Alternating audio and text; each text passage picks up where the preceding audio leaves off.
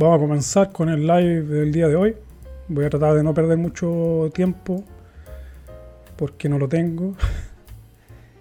Y voy a ir directo al grano, como se dice. Entonces el video de hoy va a ser ¿qué te ofrece Suecia? O sea, ¿qué te ofrece este país si tú te quieres venir a vivir a este país? ¿Qué condiciones te ofrece que a lo mejor son diferentes a las tuyas o las que se dan en tu país o en el lugar donde estás viviendo? Entonces voy a hacer un pequeño resumen. Obviamente faltan muchas más cosas que podría agregar. Simplemente agregué las que pienso que son las más interesantes. Entonces vamos a comenzar con la educación gratis. Este país te ofrece educación gratis en todos los niveles, exceptuando en la guardería. En la guardería tienes que pagar una cierta cantidad de dinero que creo que es alrededor del 5% de, del, dinero que tienen en general en una familia, que se llama incomes aquí en sueco. Entonces eso es lo que se paga por la guardería, que al final no termina siendo mucho dinero si lo comparas con otros países donde es totalmente privado y tienes que pagar mucho. El 5% vale la pena. Y si tienes más hijos va disminuyendo esa cantidad. Así que es recomendable o sea, no, no es que sea recomendable, sino que es una buena opción para tener a los hijos en las guarderías aquí en Suecia. Como les digo, la educación gratis es para los nativos y también para las personas comunitarias que vienen a vivir a este país. Entonces, si tú vienes de España, de Italia o de cualquier país de la Unión, o tienes pasaporte europeo de la comunidad, puedes venir a estudiar a Suecia gratis. No así recibir CSN, que son dos cosas muy distintas. El CSN es una organización que se llama Central Student Nemnd, creo, creo que es el CSN, que bueno, es como la central de estudiantes y es un dinero que te entrega el gobierno si es que lo quieres, lo puedes solicitar, eh, para mantenerte el tiempo que tú estudias. Entonces tienes el estudio Hidroc también, que es otros, otra subvención que es parte de esta organización o que entrega esta organización que se llama CSN. Y el estudio de Vidroc son 1.250 coronas que se le entregan a los estudiantes que van al gimnasio. O sea, por ir al gimnasio te pagan aquí en Suecia y te dan esa cantidad de dinero, 1.250 coronas. Y es mensual. Después tenemos el Studia Medel, que es lo que uno recibe cuando uno va a la universidad. Entonces, si tú estudias en la universidad, recuerda que es gratis la inscripción, no así los libros que tienes que pagar, tienes que comprar obviamente tus libros o el material que necesitas para tus estudios. Y te ofrece el gobierno este estudio Medel que se llama, que al momento de hoy eh, son 11.088 coronas, ese es el dinero que recibes, de los cuales 3.360 son una subvención y 7.728 es un préstamo si ustedes quieren, si por ejemplo tú vives con una pareja que trabaja y no quieren eh, tener este, este préstamo, pueden solicitar la subvención y también puedes trabajar medio tiempo. Entonces, si tienes un trabajo y te alcanza con la subvención, la subvención te puede ayudar, por ejemplo, para comprar libros o materiales de la universidad.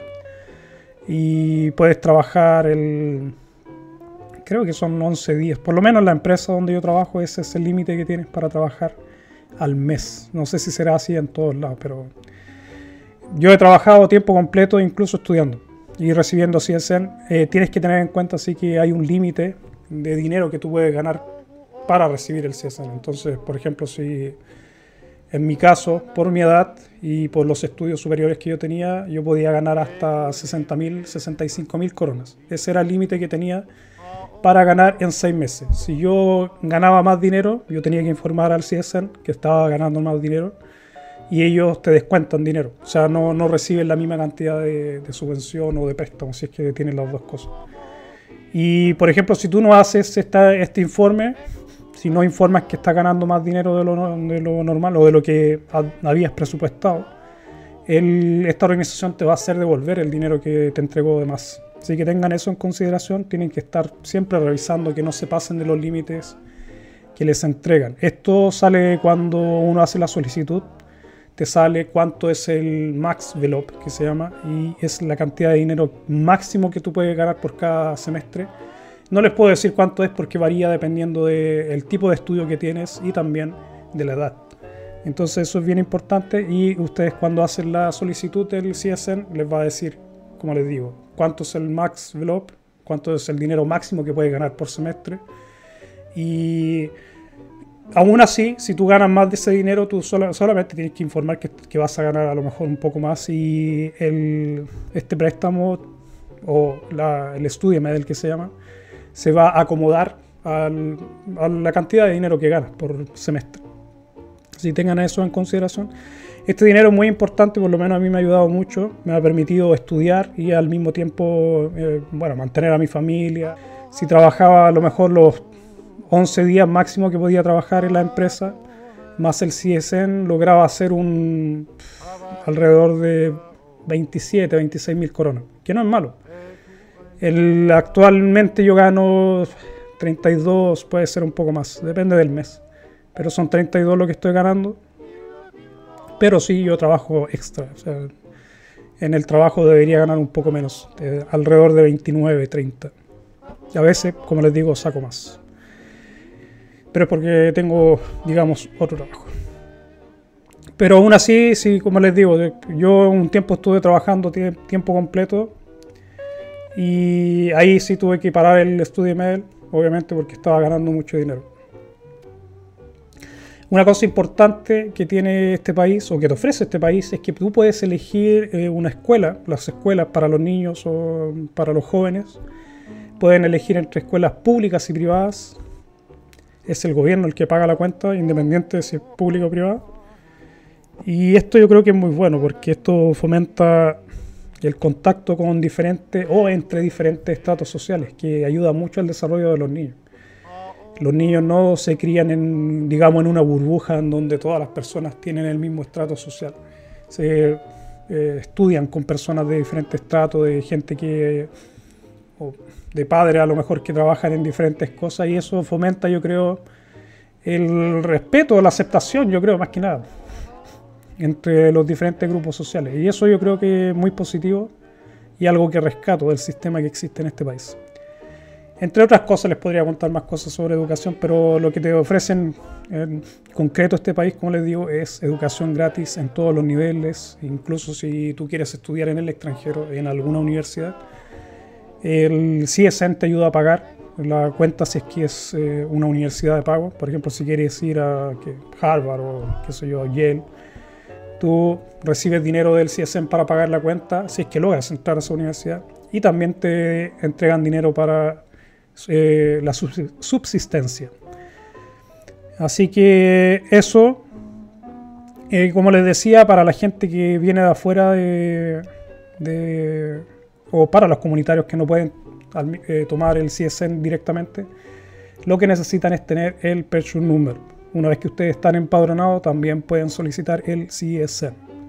Así que es importante o es una buena ayuda, por lo menos yo creo, para los estudios. ¿Qué puedes hacer con 11.000 coronas si vives solo? Eh, puedes pagar tu arriendo, si es una habitación o un departamento pequeño, puedes pagar tu comida, y a lo mejor uno que otro gasto más. Entonces de ahí te, te quedaría a trabajar unos cuantos días y podrías pasar el mes sin problema. Así que ayuda mucho, me ayuda mucho realmente. Y es recomendable, o sea, yo, yo lo he utilizado muchos años y como les he contado a través de todos, muchos videos que he hecho. Y he estudiado en Suecia desde que llegué, he estudiado ya casi no sé, alrededor de 14 años, diferentes cosas. comencé obviamente estudiando el, el SFI, luego estudié el, eh, en un folkhögskola donde eh, saqué el SAS, que es los estudios superiores de sueco. Luego estudié administración de empresas y después estudié en la universidad eh, lingüística y también antropología. Entonces llevo muchos años estudiando, utilizando el tema del, del estudio medio tengo una deuda importante con el Estado que es alrededor de 200.000 coronas, pero teniendo en cuenta que he estudiado casi, bueno, como les dije, 14, 10 años, más de 10 años por lo menos, no, sabría decirle realmente cuánto es. A ver, son 6 años de universidad, 12 años más o menos que he estudiado.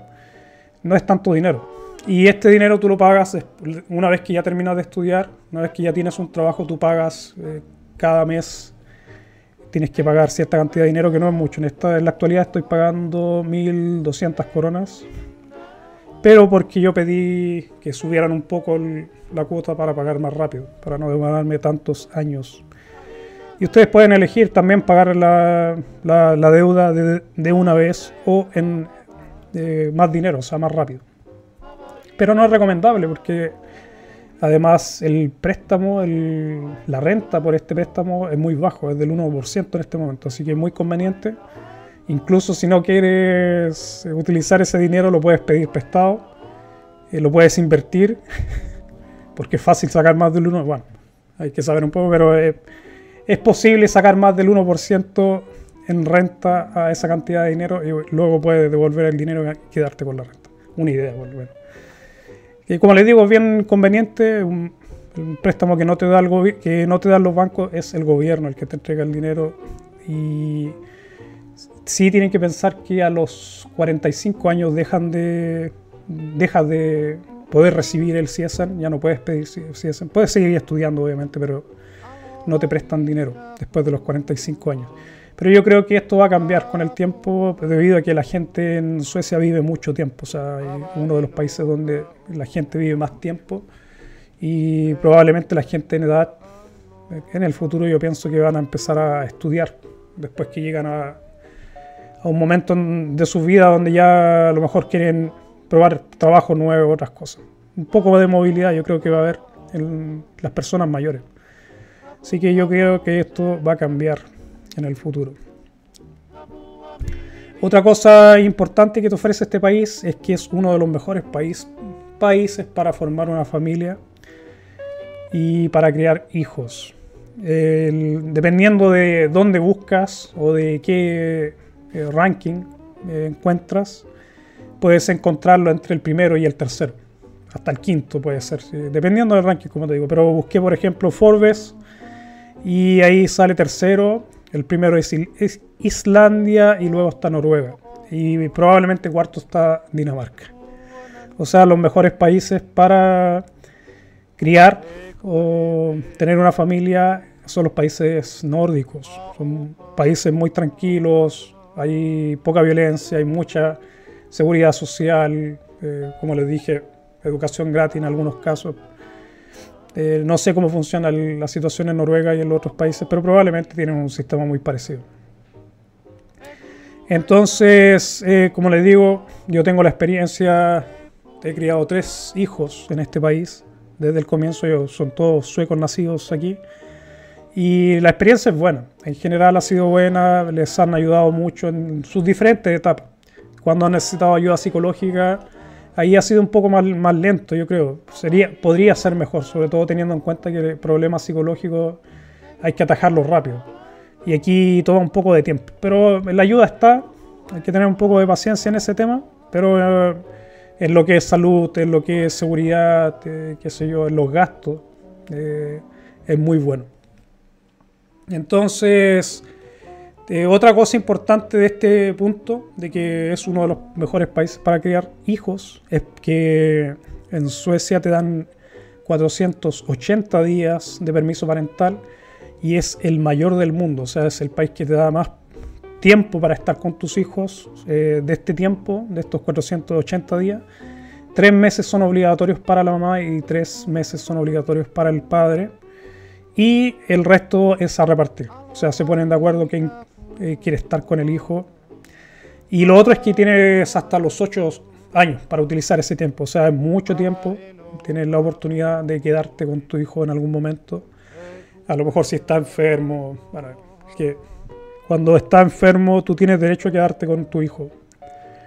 Que coloquialmente aquí se dice baba. cuando uno se queda con el hijo porque está enfermo, uno llama al trabajo y dice mi hijo está enfermo, no puedo ir a trabajar, y te quedas con tu hijo. Y eso, eso es todo. Y eso se llama No sé de, qué viene. Por lo menos aquí en Gotemburgo. Entonces, como les decía, en estos rankings, para ver cuáles son los países que, en donde mejor se puede formar una familia o crear hijos, se tiene en cuenta, por ejemplo, la seguridad, el dinero destinado a los niños, eh, la desigualdad entre los géneros puede ser, la mortalidad maternal y el, eh, el rendimiento de lectura en los hijos. Entonces tengo algunos datos aquí. En seguridad, en Suecia, por cada 100.000 habitantes hay 1,2 eh, homicidios. Esa es la cantidad de homicidios que hay por cada 100.000 habitantes en Suecia, que es muy bajo. El dinero destinado a los niños de tu, del ingreso eh, del hogar, o sea, entre el padre y la madre, si es que los dos trabajan, no supera el 5%.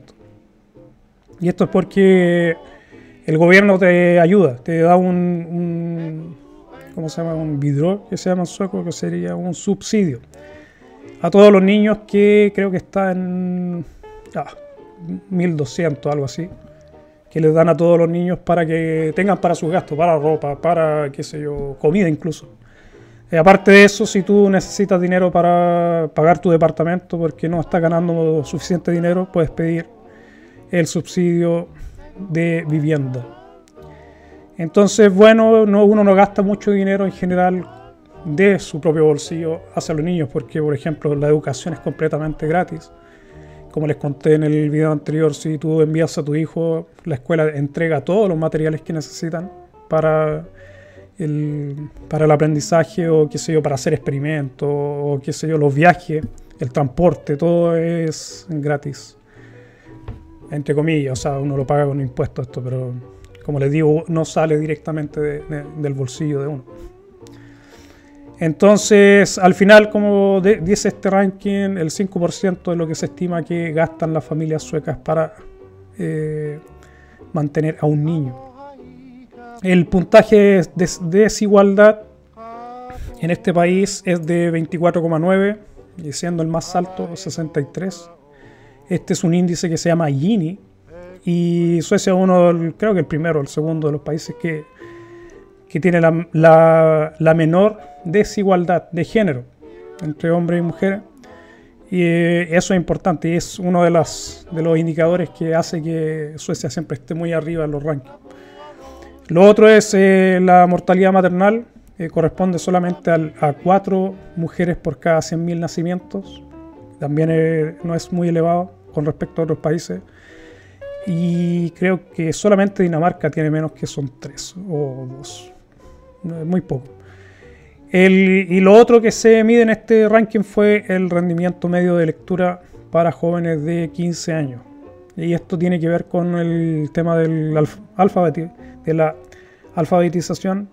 Y como les conté en el video anterior, Suecia es el país que tiene la mejor o la mayor cantidad de personas alfabetizadas y según la OCDE Suecia está en el dentro del ranking que tiene ellos sobre los que los que tienen mejor lectura o los que pueden leer a los 15 años. Eh, Suecia está en el puesto, no en el puesto, tiene 506 puntos y el máximo es 538, pero 506 es uno de los más elevados. No, hay ninguno que llegue al 538. Así que eso, hay información, como les digo, lo pueden buscar en internet, busquen cuál es eh, uno de los cuál es el país, el mejor país para criar o para tener familia y va a salir probablemente Suecia entre el primero y el tercero. Así que otra de las cosas que te importante que te ofrece este país es eso. Vamos a pasar al segundo punto y lo que escribí aquí fueron excelentes condiciones de trabajo. Y esto es muy bueno, tengo la experiencia de haber trabajado también en mi país, que las condiciones son no, no son tan buenas. Y tenemos principalmente el tiempo libre. Uno tiene mucho tiempo libre aquí en Suecia, tiene cinco semanas de vacaciones pagadas. Pero como les contaba en otros videos, tú también recibes tiempo extra. Cada vez que tú trabajas extra, tú también puedes ir juntando cierta cantidad de tiempo. Además, si mientras más tiempo trabajas en una empresa, dependiendo de la empresa, dependiendo del contrato que tengas, eh, puedes recibir más vacaciones. Entonces eso es acumulativo también, mientras, como te digo, mientras más tiempo llevas en una empresa, más días libres puedes recibir, pero también si trabajan extras o si trabajan a deshoras. Por ejemplo, yo trabajo de las 3 de la tarde a las 12 de la noche, entonces de las 10 de la noche yo recibo hasta las 12, son dos horas yo recibo una cantidad de minutos, creo que son 15 minutos por hora, algo así. Por cada, cada hora extra que trabaje me, dan 15 minutos que yo en algún momento me los tengo que tomar. y esto es acumulativo y depende del día. Si es, por ejemplo, si trabajo un día domingo, que es el caso, me ha tocado trabajar. Incluso yo cuando trabajaba de noche comenzaba el día domingo a las 8 de la tarde a trabajar. Y eso hace que yo acumulara, hacía que yo acumulara mucho tiempo libre. Y por ejemplo, el mes pasado creo que acumulé 13 horas, pero normal, no, no, no tuve trabajo extra, por lo menos que se, que se viera contabilizado en este, que se llama, en este sistema que se llama COMP. Así que en, en un mes normal conseguí 13 horas y esto es acumulativo. Puede acumular durante el, durante el año. Se imaginan, si hice 13 horas, son un día casi un día y medio, podríamos decir, por eh, mes extra que tienen libre. Por lo menos en mi caso, que tengo, como les digo, trabajo de sol. Esto ya serían 12, eh, siendo, digamos, no, seamos tan optimistas, digamos que tenemos 10 días extras de vacaciones pagadas al año, más los 25 días de vacaciones que tienes, y eso lo puedes juntar. Entonces no es malo, puedes tener un par, de meses de hecho libres y como les digo, hay un balance muy importante entre la vida y el trabajo. No es solamente aquí trabajar, trabajar y matarse trabajando. Además, el dinero es bueno. lo, que uno gana aquí es buen dinero independiente del trabajo que uno haga. Por lo menos uno puede vivir. No necesita, no vas a, a vivir penurias, por lo menos con el tema del dinero aquí en Suecia, independiente del trabajo. Tiene que ver también, obviamente, con cómo manejas tu dinero y tus condiciones de todas formas. Van a haber diferencias. Pero como les digo, trabajando en... Yo trabajé mucho tiempo repartiendo periódicos, estudiando, o sea, ganaba el mínimo. Y aún así no tenía muchas quejas, vivía bastante bien, tenía para comer, para pagar las deudas, no estaba muy endeudado. Así que no, no me puedo quejar. Y sobre todo las condiciones del trabajo son muy buenas, hay muy poca discriminación en los trabajos. Hay que sí, a lo mejor acostumbrarse al sistema. El, sueco en general trabaja y hace su trabajo, son muy efectivos, muy organizados. Y a lo mejor uno trae una mentalidad o una cultura del trabajo diferente, de por ejemplo trabajar mucho tiempo, trabajar muchas horas o a lo mejor de ayudar, de ser muy solidario dentro del trabajo y ayudar a tus compañeros. Aquí en Suecia uno va, hace su trabajo y te vas a tu casa. Independiente de que el negocio se esté quemando al, antes de irte a, tu casa, si el negocio se está quemando, tú te puedes decir que otra persona lo apague. Entonces, los suecos, como les digo, son muy estrictos en eso, de cumplir los horarios, de cumplir su función. De hecho, en los trabajos tienes que tener un, eh, las instrucciones de trabajo y están, tienen que estar tipificadas, tienen que estar muy claras. Tú lo lees, obviamente esto no se hace en todos los trabajos, pero en las empresas grandes se hace. Tiene que estar todo tu trabajo tipificado y luego tú lo que haces es ceñirte a eso. No haces más que, aunque puedes ayudar a otras personas y eh, muchas veces se agradece. O sea, yo siempre ayudo cuando puedo, y, pero es muy diferente, por ejemplo, como trabajan los suecos que solamente hacen lo de ellos y después se van. Entonces hay que hay un poco de trabajo ahí de, integrarse a la cultura, de no importarte mucho lo que le pasa al resto y simplemente hace tu trabajo que te paguen y te vas a tu, a tu casa. Eh, lo otro es que con respecto a los sueldos, que el incremento del sueldo es anual, o sea, todos los años se, se regula el tema de tu salario y se va y va aumentando dependiendo del ¿cómo se llama? del IPC, de la inflación. Y esto es principalmente en empresas grandes. En empresas pequeñas probablemente tienes que hablar con tu jefe y determinar cómo va a ser el incremento de los sueldos, que también lo puedes pedir una vez al año. Es muy común tener una reunión con tu jefe y también que te, te preguntan cuáles son tus expectativas en el trabajo, qué es lo que quieres hacer, si quieres desarrollarte o por qué camino te quieres desarrollarte por lo menos en la, empresa que yo trabajo, que le vuelvo a repetir, es una empresa muy grande, ellos tienen este sistema y una vez al año te tienes que reunir con tu jefe y te, te preguntas si te sientes a gusto, si quieres hacer otra función, cosas por el estilo. Tenemos el sistema de salud, que es accesible. es mejorable, ya lo he criticado en otras oportunidades, pero tampoco es tan malo el sistema. O sea, yo creo que dentro de lo que hay podría ser mejor, mucho mejor, con el, dinero que hay también en este país. Se podría hacer mucho más, pero comparado con otros países también no es malo.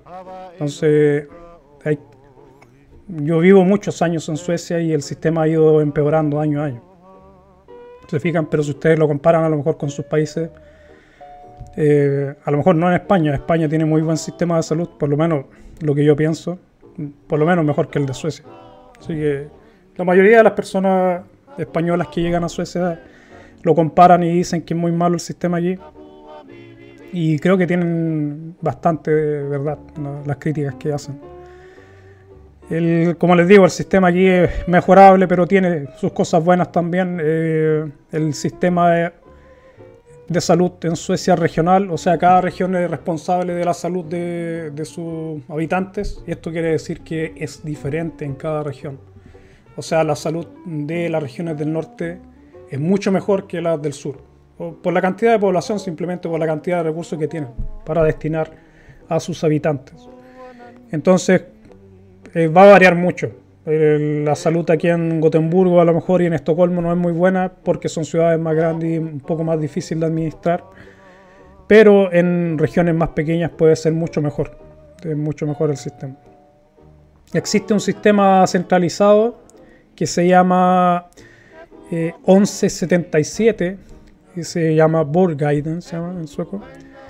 Y en esta es una página web, 1177.se se llama. Y en esta página es donde ustedes eligen eh, a qué eh, sistema primario de salud quieren ingresar. Al igual que en el sistema de salud, de educación, perdón, ustedes pueden elegir entre eh, clínicas privadas o clínicas públicas. Clínicas, digamos, lo, que quiero decir es eso, que hay privados y públicos y tú puedes elegir a cuál pertenecer. ¿Cuál es eh, mi recomendación en este sentido? Que busquen, que googleen, es lo mejor, y busquen cuáles son las... Eh, qué es lo que dice la gente sobre las clínicas a las que ustedes quieren eh, pertenecer. Pueden pertenecer a la más cercana de donde viven, pero no siempre es la mejor. Yo vivo en un buen sector de la ciudad y el, es la, clínica que tenemos aquí es una clínica pública, pero no funciona muy bien. Por lo menos yo estuve muy en... No me gustó, me cambié a otra que era privada en el centro. Tampoco me gustó, no me trataron muy bien. O sea, no me trataron mal, pero no me trataron de mi gusto. Y como esto es capitalismo, tú puedes elegir, me cambié a otra. Y ellos, cada, cada, cada una de estas eh, clínicas reciben dinero por las personas que están inscritas. Entonces es importante para ellos hacer un poco de publicidad de sus... Sería más que nada como un negocio, pero no, lo quieren decir. Pero no hacen una publicidad muy abierta, simplemente tratan de, de, tener un buen servicio para que los elijan a ellos. Y como les digo, la recomendación que les doy a nivel, como les dije, esto a nivel nacional, eh, busquen en el Google, busquen cuáles son los mejores en que se, se llaman aquí, que tienes en tu ciudad y te puedes inscribir a él, independiente del lugar de donde tú vives. Que si, yo tú, por ejemplo, si tú vives en la periferia y el en que tú quieres elegir está en el centro, tú lo puedes hacer sin problema. Así que no hay esa limitación. También otra cosa que es buena aquí en Suecia con respecto a la salud es que hay una subvención de los medicamentos el máximo que tú pagas anual es 24, 2.400 eh, coronas, perdón. Eso es lo máximo que pagas, si son medicamentos recetados. Después de que tú pagas esos 2.400, eh, durante 12 meses tú no vas a pagar nada. Entonces, si tú tienes una enfermedad muy difícil o que tiene medicamentos muy costosos, esto es muy bueno porque no te va a dejar en la ruina. El gobierno es el que te va a subvencionar todos los medicamentos después de que pase este límite. También está en las visitas al doctor, por ejemplo, si está, obviamente, nuevamente si tienes una enfermedad a lo mejor crónica, que tienes que ir continuamente al doctor, Y cada visita al doctor aquí cuesta una cantidad de dinero que puede ser entre 100 coronas y 300, dependiendo si, si vas a, a, que te revise una enfermera. Si vas a una consulta eh, normal al Bursentrollen, te cuesta 100, 120, dependiendo de la región también, como les dije, tienen diferentes precios. Y una visita al doctor son, a un especialista son 300 coronas, pero esto es acumulativo, entonces si tú vas, que sé un par de veces y gastas 1200 coronas, cuando ya hayas llegado a las 1200 coronas, el, durante un año recibirás eh, visitas al doctor gratis. O sea, no recibirás, pero podrás ir al doctor gratis. Entonces esto ayuda mucho a la gente que tiene enfermedades crónicas o enfermedades difíciles o por algún motivo tienes que ir continuamente al doctor. Esto te va a aliviar mucho la carga económica. Para los niños, eh, los medicamentos recetados son totalmente gratis y el dentista también es gratis hasta los 23 años. Y en el dentista van incluidos las revisiones y cualquier tipo de tratamiento. Entonces, muy bueno. Y hay otras cosas más que podríamos hablar del sistema de salud. Como les digo, tiene muchas cosas que se podrían mejorar, pero también tiene algunas cosas que son muy buenas. 2.400 eh, coronas en Suecia no es mucho dinero. Eh, bueno, va a depender obviamente de tu situación económica, pero comparado con otros países donde tienes que pagar mucho, mucho dinero. Como les digo, estos 2.400 coronas incluso, por ejemplo, incluyen si te operan. Si te operan y gastan más de esa cantidad de dinero, eso sería como el tope de lo que vas a pagar por una operación, independiente del tiempo que estés en, en un hospital y todo eso. Bueno, eso es el, tema de los, de los medicamentos. Eh, con respecto al, a la subvención de salud son 1.200 coronas. Otra cosa que te ofrece este país es la igualdad de género y las libertades individuales. Entonces, igualdad de género, muy importante aquí en Suecia, y esto está tipificado en las leyes suecas. Hay una ley antidiscriminación muy potente aquí, y te protege, por ejemplo, de discriminación por, eh, por razones eh, religiosas, de etnicidad, género, orientación sexual. También tenemos la edad y discapacidad. ¿Qué significa esto? Que, por ejemplo, si tú estás viejo y vas a buscar un trabajo y no te aceptan por la edad, por ejemplo, si compites con personas que tienen, eh, a lo mejor que tienen el mismo perfil que buscan en el trabajo, pero tú tienes mejor currículum y no te eligen, tú puedes alegar discriminación por edad y te pueden, las leyes suecas pueden obligar a esta persona a contratarte por este tema. Así que aquí no van a haber eh, muchos problemas por, eh, por, la edad. O sea, si, si eres viejo y quieres buscar un trabajo, no hay por lo menos ese problema. En algunos trabajos obviamente va, va, a ser necesario que seas joven y ahí lamentablemente por el tema del trabajo o, el, por ejemplo, si es una actividad muy física, obviamente van a elegir a una persona joven y ahí no sería discriminación. Pero tienes eso, tienes el tema de la religión, que aquí, en los últimos, qué sé yo, 10 años se ha hablado mucho del tema de la religión y la discriminación, principalmente porque las personas que son musulmanas utilizan el velo y hubo una discusión tiempo atrás de que las personas que atendían al público, por ejemplo, tenían que, no tenían que usar el velo, pero como es un signo religioso también, hubo una discusión ahí con respecto al, al velo y se mantuvo. no te pueden discriminar porque utilizas el velo por tu etnicidad, el género tampoco. O sea, me refiero a la orientación sexual. si sientes que te están discriminando, tú puedes reclamar al Discrimination Ombudsman, que se llama, que es eh, la organización que te va a ayudar en caso de que te sientas, te sientas discriminado. Entonces, las mediciones internacionales también se van a dar cuenta que Suecia es uno de los países que está primero en lo que es igualdad de género y también en libertades individuales. He tenido, tengo un par de amigos que son homosexuales y ellos sienten que se vive bien aquí en este país, que no los discriminan, y es que aquí a uno no le importa mucho esto del, del género, o sea, de la orientación sexual. Aquí no, se ve eso mucho. Yo creo que en otros países están todavía un poco atrasados en el tema del, de, esto, de las libertades individuales de las personas. Aquí no importa mucho lo que haga tu vecino y, como les digo, no sé, siento que hay mucha libertad y también me lo han dicho personas que han llegado aquí que sienten que en este país, en este país no se sienten discriminados de ninguna forma. Y eso es bueno. Y obviamente nunca va a faltar, qué sé yo, el racismo de alguna persona. El racismo existe en este país, que está muy escondido, pero existe.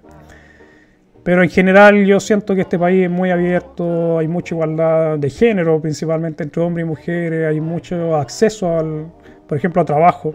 De hecho, en muchos casos se obliga a que exista una paridad de género, de que exista la misma cantidad de hombres y de mujeres. Por ejemplo, en la empresa donde yo trabajo, se trata de seguir ese principio y eso hace que las mujeres tengan acceso a estos trabajos que son muy bien remunerados y, no sé, muy buenos. Y con respecto a la libertad individual es lo mismo, o sea, hay mucha libertad y religión, libertad de religión obviamente, hay muchas diferentes congregaciones, hay, qué sé yo, mezquitas, hay sinagogas, iglesias, bueno, templos budistas, todo lo que quieran. Así que no, no independiente de la religión que profesen, van a encontrar algo que hacer. Sí, eso es bueno.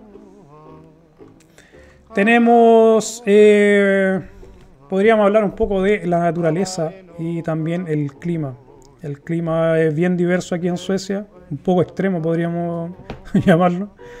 O sea, ¿a qué me refiero? Que en el invierno hace mucho frío, está muy oscuro, pero en el verano también hay mucha luz y las temperaturas son agradables.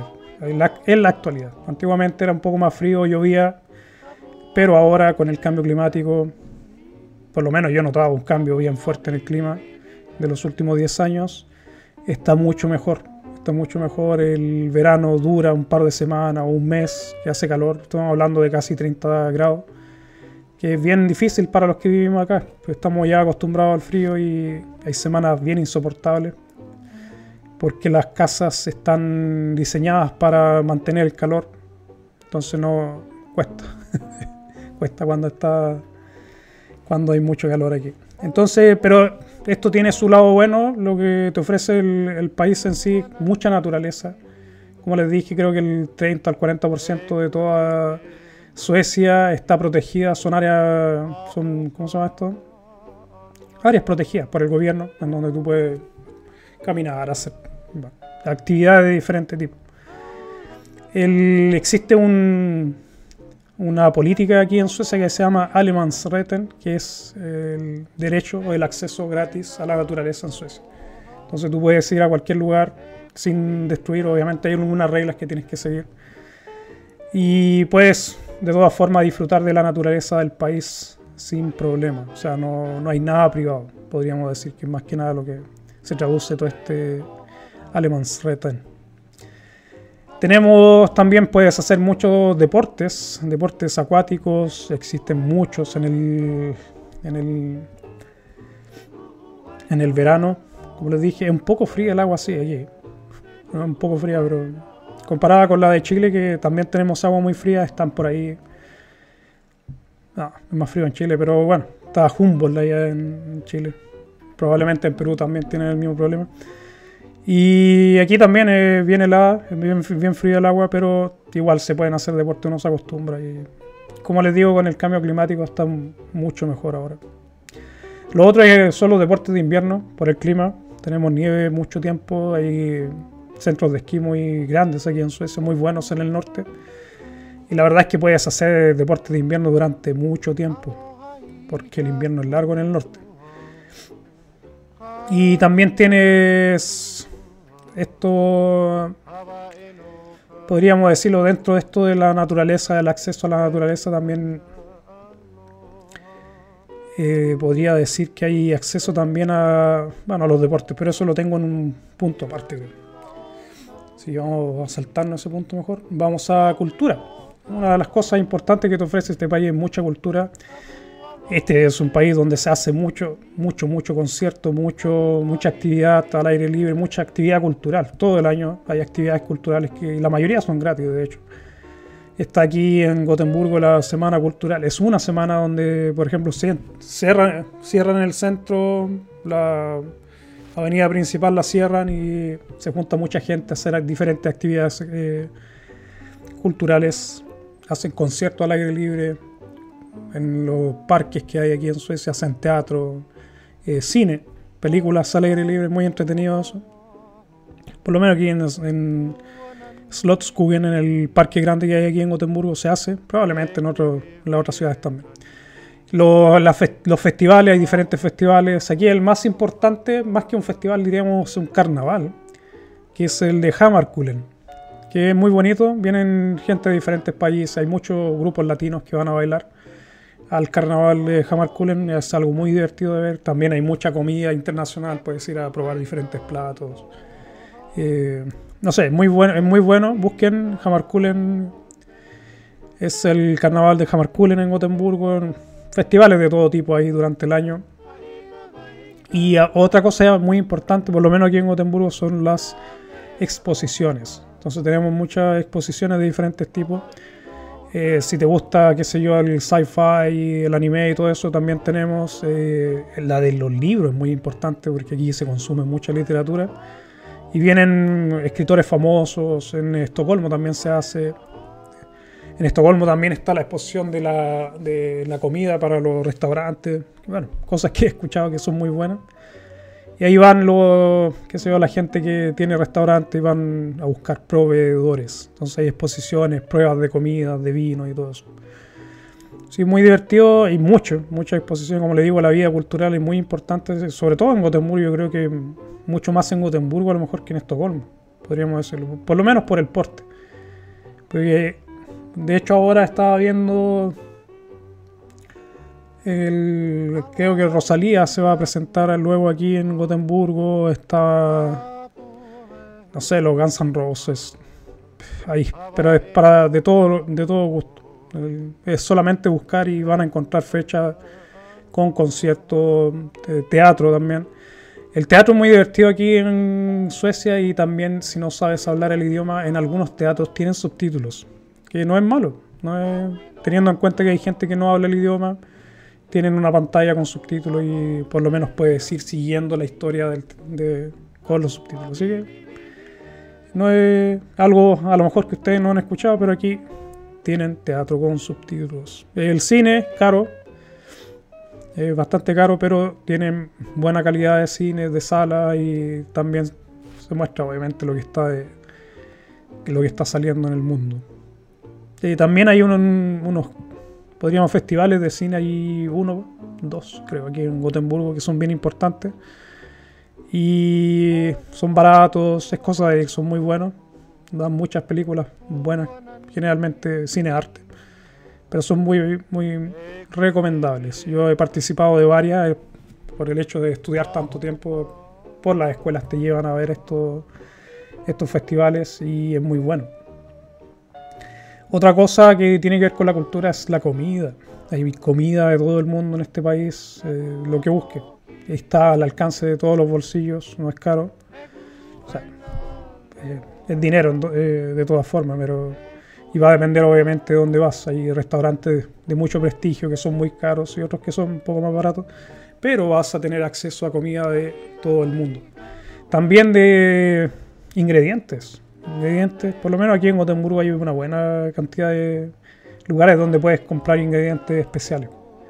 Hay algunos que venden comida latina, no mucho. Antiguamente había uno bien bueno cerca de Gamblestan, que era un negocio de turcos, creo que era. ¿Cómo se llama ese?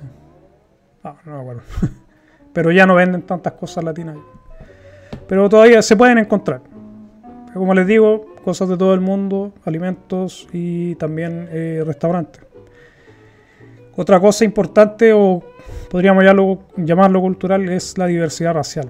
Hay muchas eh, personas que vienen de diferentes lugares. Recuerden que Suecia siempre ha sido un buen receptor de, personas que vienen de diferentes guerras o de situaciones difíciles de cada país. Por, por ejemplo, llegaron los latinoamericanos, llegamos en el tiempo de, de, los, de los golpes de Estado que hubieron, que eran bien comunes en los 80, 70 en Latinoamérica. Y esa es la razón de por qué hay tantos chilenos, uruguayos, bolivianos en este país. Venían arrancando de los golpes militares y todo eso. Y luego han llegado personas de todo de todos los lugares donde hay conflictos. Generalmente llega mucha gente de Irak, llegó un tiempo, Siria también, como les conté en, en otro video. Y ahora también están llegando ucranianos. Así que hay mucha diversidad racial. Uno al final aprende a convivir con diferentes y es enriquecedor. Conocer gente de diferentes lugares, eh, preguntarles cómo se vive en sus países, que te cuenten de, primera mano, no es, no es cuanto. Y eso es muy bueno. Creo que te hace crecer mucho como persona. Te hace ser un, no sé, una mejor persona, a lo mejor, o tener un, mejor entendimiento de cómo funcionan las cosas en, en, otras partes del mundo. Y otra cosa importante que tiene que ver con la cultura es que la mayoría de las personas en este país hablan más de un idioma. Eso significa que se te va a hacer muy fácil la vida si, por ejemplo, hablas inglés y no hablas sueco. Te vas a poder comunicar en inglés sin problema con la gente aquí. La mayoría de las personas sabe, sabe inglés. De, podríamos decir, muy, muy buen nivel de inglés. Pero también aprenden otros idiomas. En la escuela aquí, cuando estudias, te hacen elegir tres idiomas al final. Son dos, tres. Bueno, tu idioma más otros dos idiomas sectas. Entonces, y son eh, muy buena la enseñanza de los idiomas aquí en Suecia. No es malo. Entonces los niños cuando terminan, cuando salen del gimnasio ya salen con un par de idiomas y si son hijos, por ejemplo, de extranjeros, obviamente ya tienen su idioma eh, materno, más el, sueco, que es como lo, lo, que hay, lo que habla la mayoría, y además hablan un par de idiomas más. En mi caso, en el caso de mis hijos, son cuatro los idiomas que la mayoría, por lo menos, han estudiado, y tres que hablan muy bien, que es el español, inglés y sueco y es el francés, el otro idioma que han estudiado los tres de mis hijos y mi hija también estudió japonés. Así que no es malo, son cinco idiomas. Mi esposa también estudió cinco idiomas. El alemán es muy común, ella sabe, estudió alemán por lo menos durante mucho tiempo. Pero como les digo, en la cultura hay mucha gente que sabe mucho. Yo me he topado con gente, me, han dicho que saben ocho idiomas.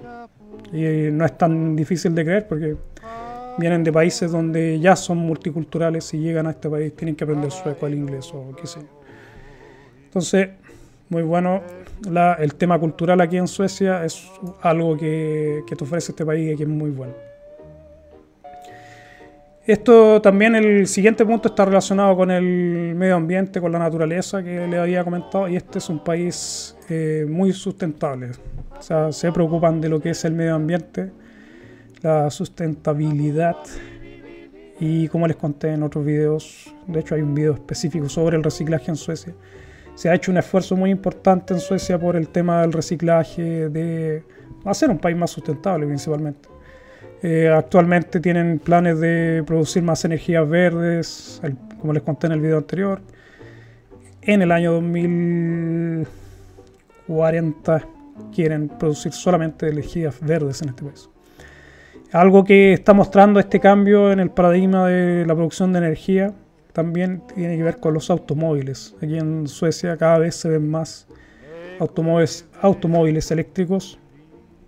Y esto principalmente porque el gobierno te da una gran subvención si eliges un automóvil eléctrico y son relativamente asequibles. Si por ejemplo no tienes el dinero para comprarlo, puedes pedir un, leasing y no es tan caro no es tan caro, es accesible a las personas. Así que es una buena alternativa, sobre todo en estos momentos donde la benzina está muy cara. Aquí en Suecia eh, se ha ido por las nubes.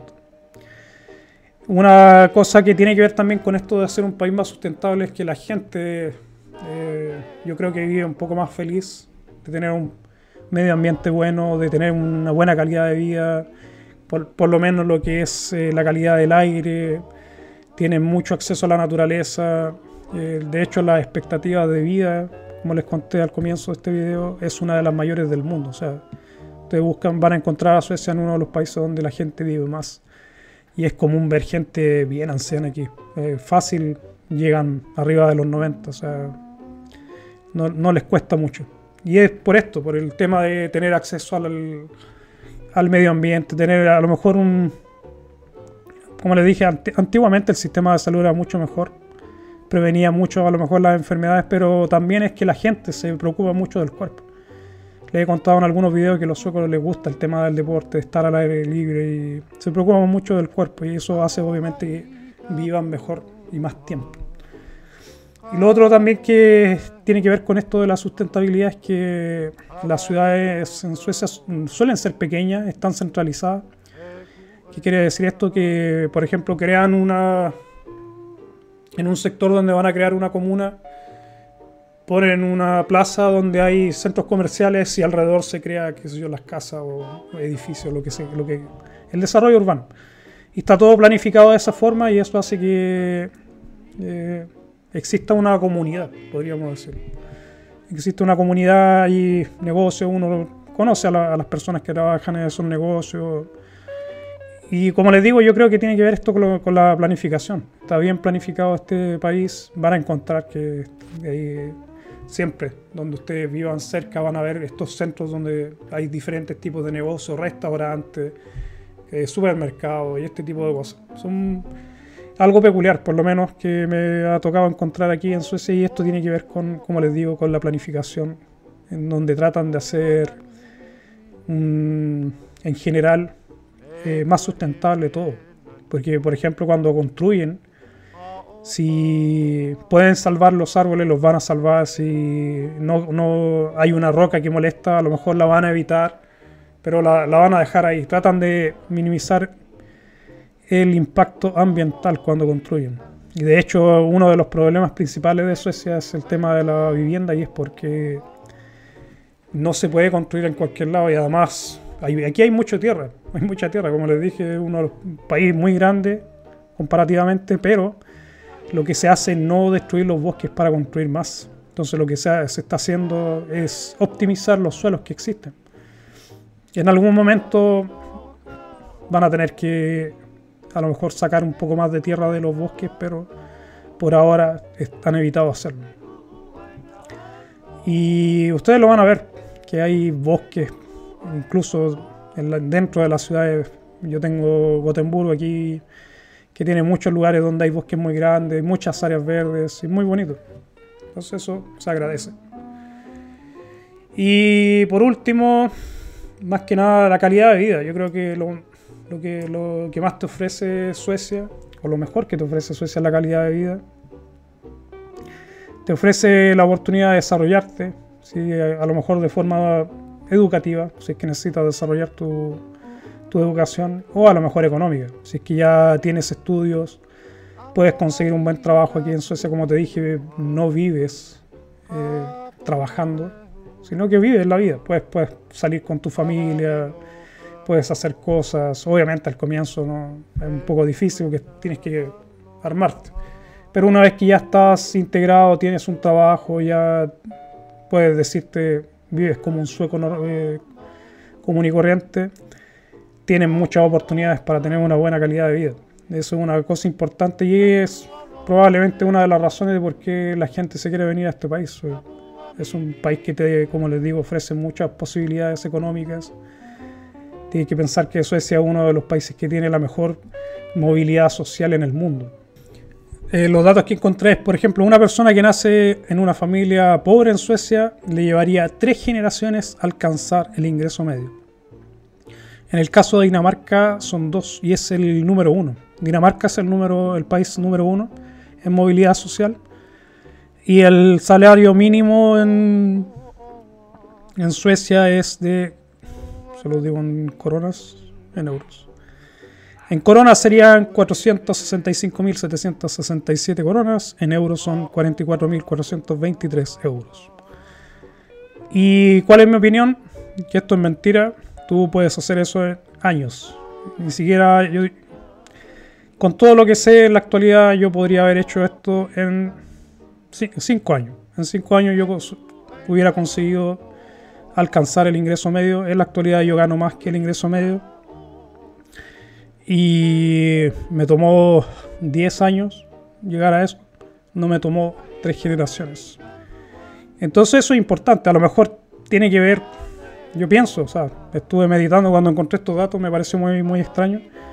A lo mejor tiene que ver con el hecho de que uno como inmigrante mm, trata de surgir de una u otra forma o tiene ese, esa energía, tiene esas ganas, esa fuerza, podríamos decir, para surgir más rápido que la gente que ya vive en este país o en un país, porque también me pasaba en, en mi país que la gente que viene de afuera generalmente surge más que los locales, o sea, más rápido.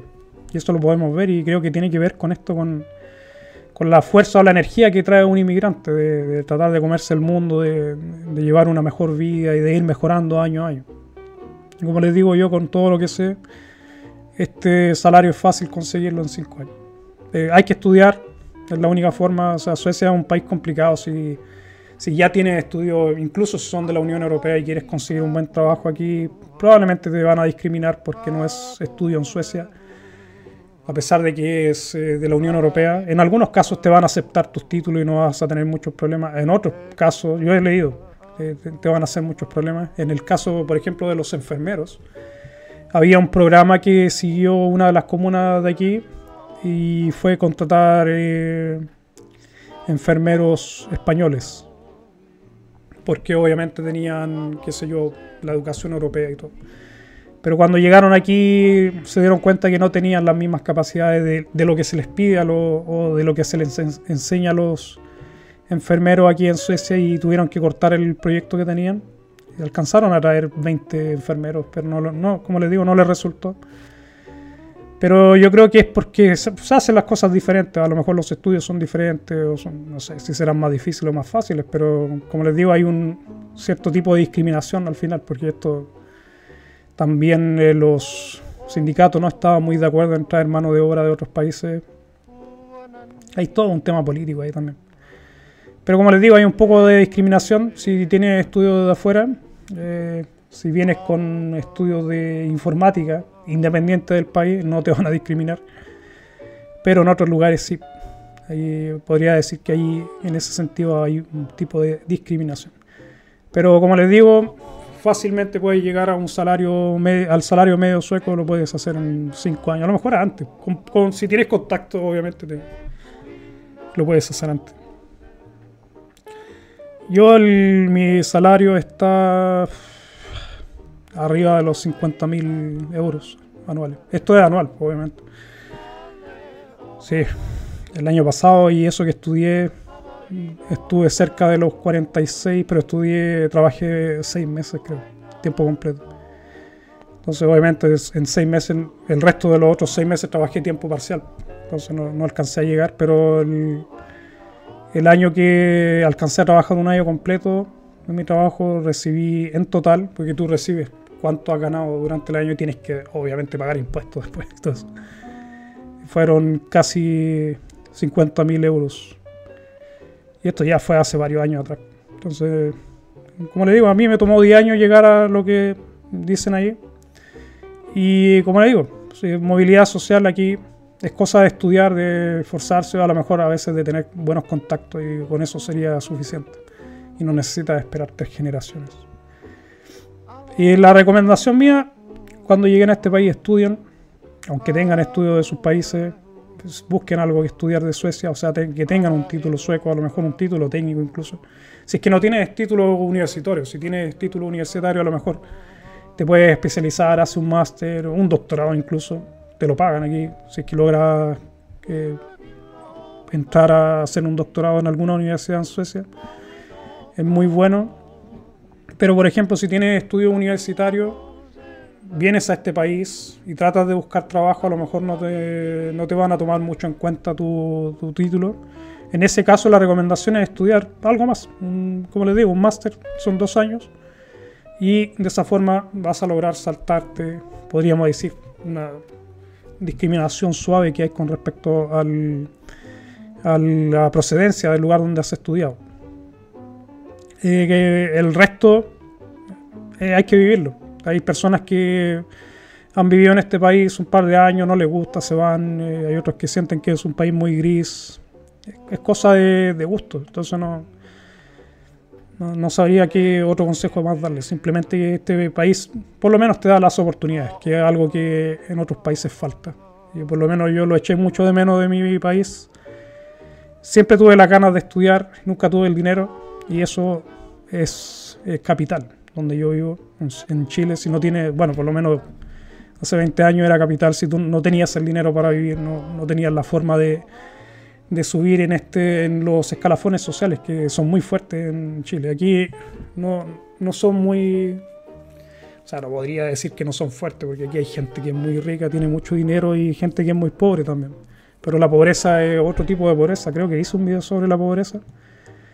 Y incluso la pobreza no es la misma. Entonces, como les digo, país, un país en general, a mi gusto, muy bueno para vivir, tiene muchas oportunidades si uno sabe aprovecharlas. Así que utilicen la cabeza cuando vengan, no se queden estancados, no se queden en trabajos que, que les pagan poco, estos trabajos fáciles, a lo mejor de, qué sé yo, limpieza, restaurante y todo eso. Porque yo, yo he visto, el dinero es muy bueno, no, no, es un dinero honorable, o sea, también, quiero decir. No, no tiene nada de malo trabajar en eso, pero no se queden en eso porque aquí tienes la oportunidad, tienes la oportunidad de estudiar, tienes la oportunidad de desarrollarte, tienes la oportunidad de hacer lo que quieras hacer. Las oportunidades que a lo mejor no tenías en tu país, las tienes aquí. Entonces no se queden en eso, yo he visto que hay mucha gente que se pierde en este tipo de trabajo y al final la vida se los lleva y terminan. Y tienen una buena vida de, todas formas, así que no sé, es cosa de cada uno también, pues es cosa si, si tienen la capacidad mental a lo mejor o intelectual para estudiar algo, pero Aquí se puede, se puede. Aunque tengas problemas de, aprendizaje, aquí te ayudan mucho. Es cosa de querer también. Pero es mi recomendación. Así que eso sería el video de hoy. Esos serían todos los puntos. Tengo, podría hablar otras cosas también, pero por ahora creo que está bien. Y recuerden que esto se va al podcast por completo y luego voy a hacer un resumen y lo voy a subir aquí.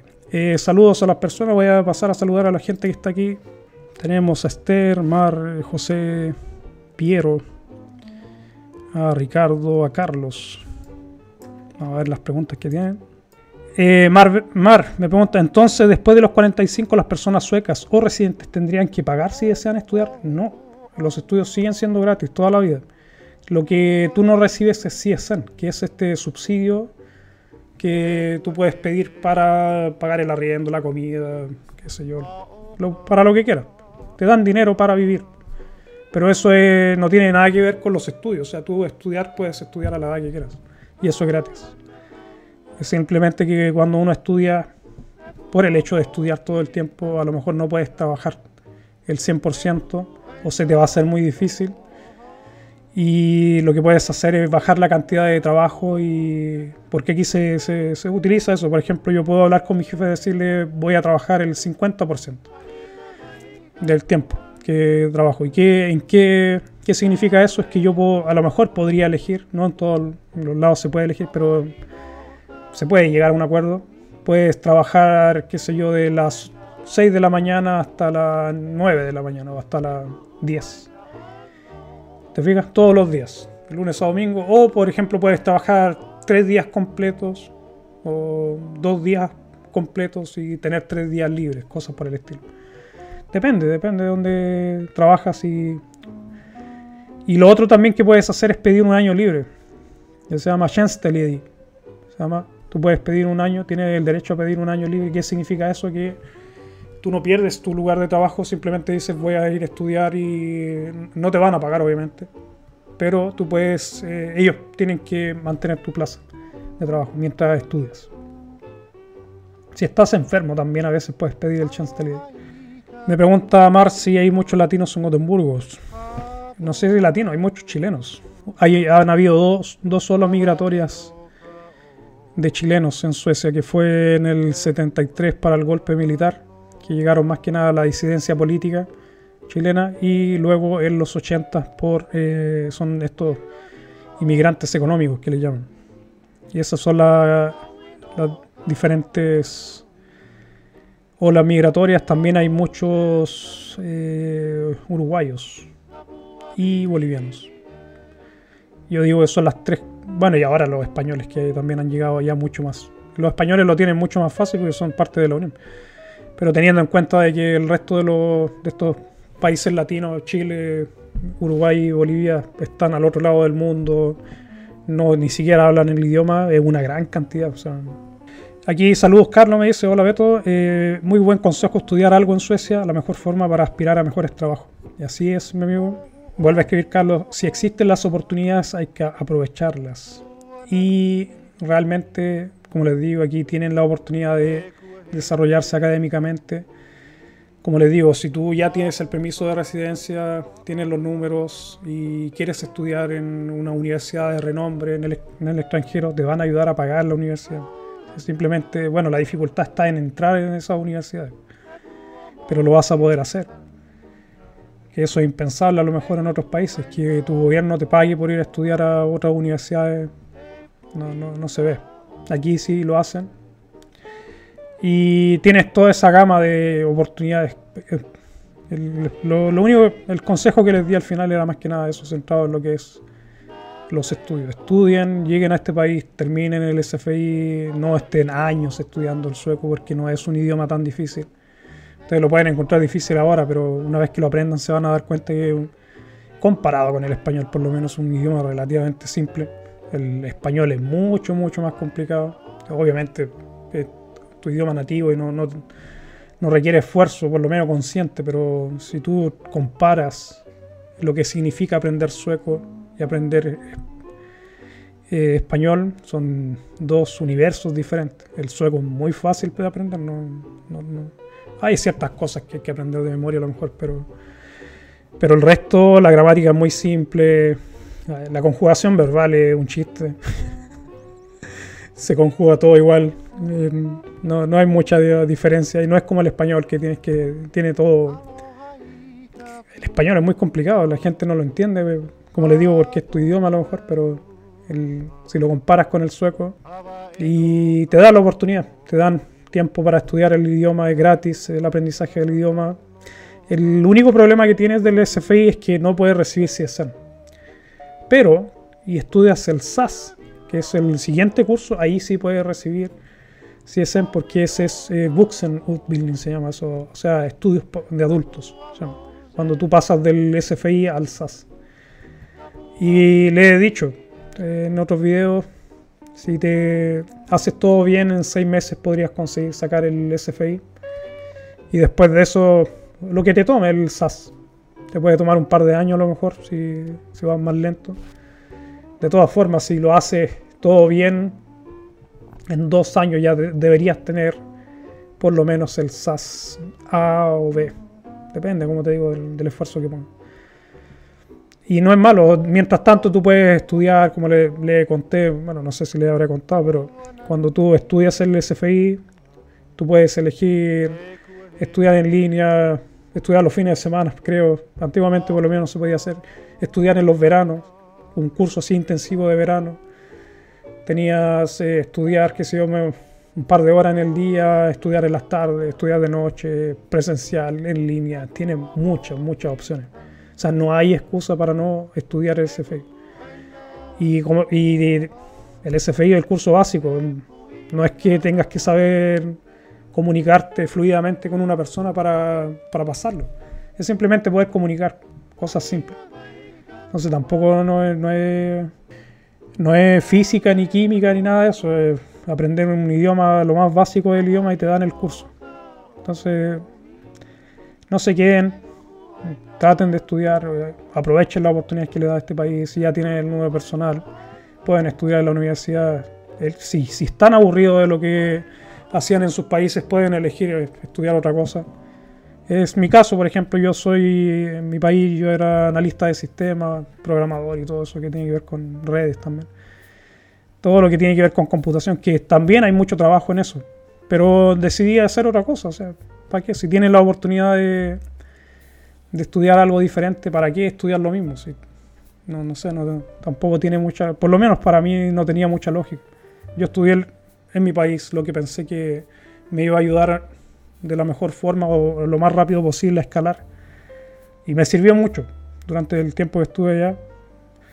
Pero no era lo que quería, no era lo que quería y no sé, ahora sí estudié lo que me, gustaba, me gustaba lingüística, me gusta todo lo que, que sea filosofía, lingüística, antropología, ese tipo de cosas. Entonces, estudié lingüística, me, me gusta la carrera, más adelante pretendo seguir estudiando, por ahora necesito trabajar, pero aprovechen la oportunidad que les da este país de estudio. Así ese es mi consejo y lo dejamos para eh, la próxima semana. Que, a ver, voy a ver si tengo la lista aquí, les digo que se viene la próxima semana. Entonces, según la lista que les bueno, ya no van a encontrar el video porque lo saqué para los fieles. Les dije la lista que tenía. Eh, hablé sobre Suecia, sobre la historia de Suecia. El segundo video de mi lista es ¿Qué te ofrece Suecia? Que es este video. Y tengo ahora en el tercer lugar ventajas de vivir en Suecia, que tengo un video sobre eso. Pero mi idea era rehacer todos estos videos. Así que pongamos el cuarto mejor, lo cambiamos de lugar. Voy a hablar de las desventajas de vivir en Suecia, que también tengo un video sobre eso. Es el video más popular que tengo en mi canal. Y lo que vamos a hacer, más que hablar sobre las ventajas, desventajas, como les digo, ya hay un video de eso. Vamos a comentar, o yo voy a comentar, los comentarios que hay en ese video, que son muy buenos. Y voy a actualizarlo, obviamente. Voy a decirles cuáles son las desventajas que hay en este momento, en el 2022, para vivir en Suecia. Que tiene eh, ahí bastantes cosas nuevas. O sea, desde que hice ese video ya tienes tres años antes de la pandemia. No había pandemia, no había guerra. Así que nada, saludos a todos, gracias por sus comentarios. La próxima semana, como les dije, desventajas de vivir en Suecia en el año 2022. Nos vemos.